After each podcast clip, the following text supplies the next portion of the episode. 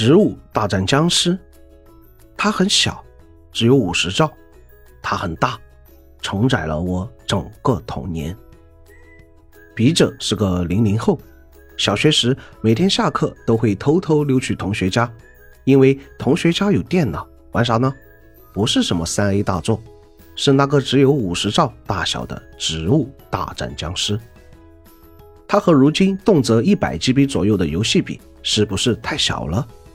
但它并不小，因为它承载了我的整个童年。几个要好的小伙伴，放学以后三五成群去一个同学家，一人一把，谁死了谁下。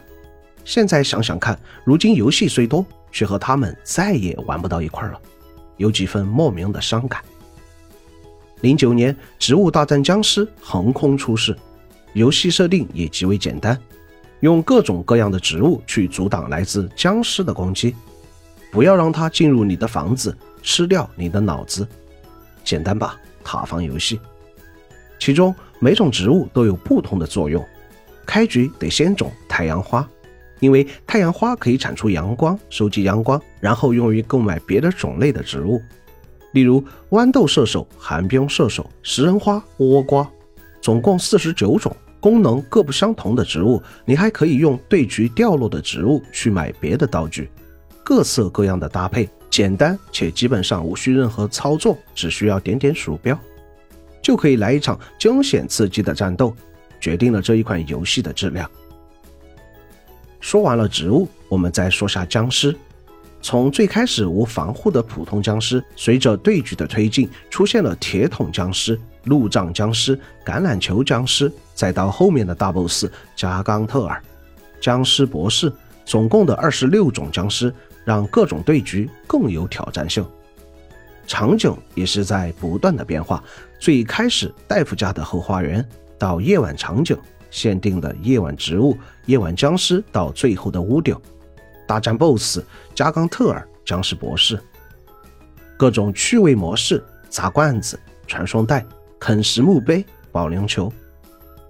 它是只有五十兆 B，它的玩法却异常的丰富。它很大，有我一半的童年时光。听完我的简单介绍，这设定简单吧？游戏也不难，对吧？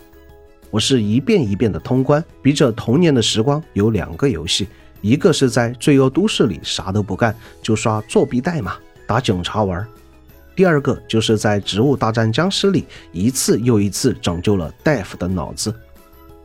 上课在聊植物大战僵尸，你打到哪儿了？怎么打？为啥这关我打不过去？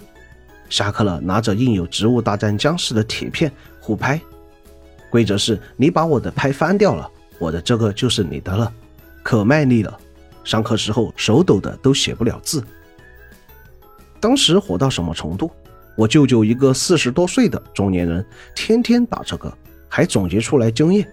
所以儿时特别喜欢舅舅，因为每次当我卡关了，他都会告诉我应该怎么打。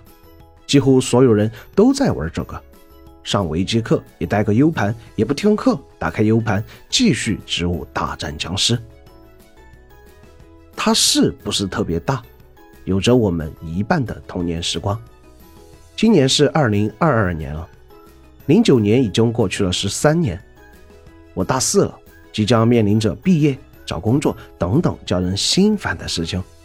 唯一不变的是，每当我索然无味时，我都会把《植物大战僵尸》重新下回来，再体验体验那份儿时的最纯真的快乐。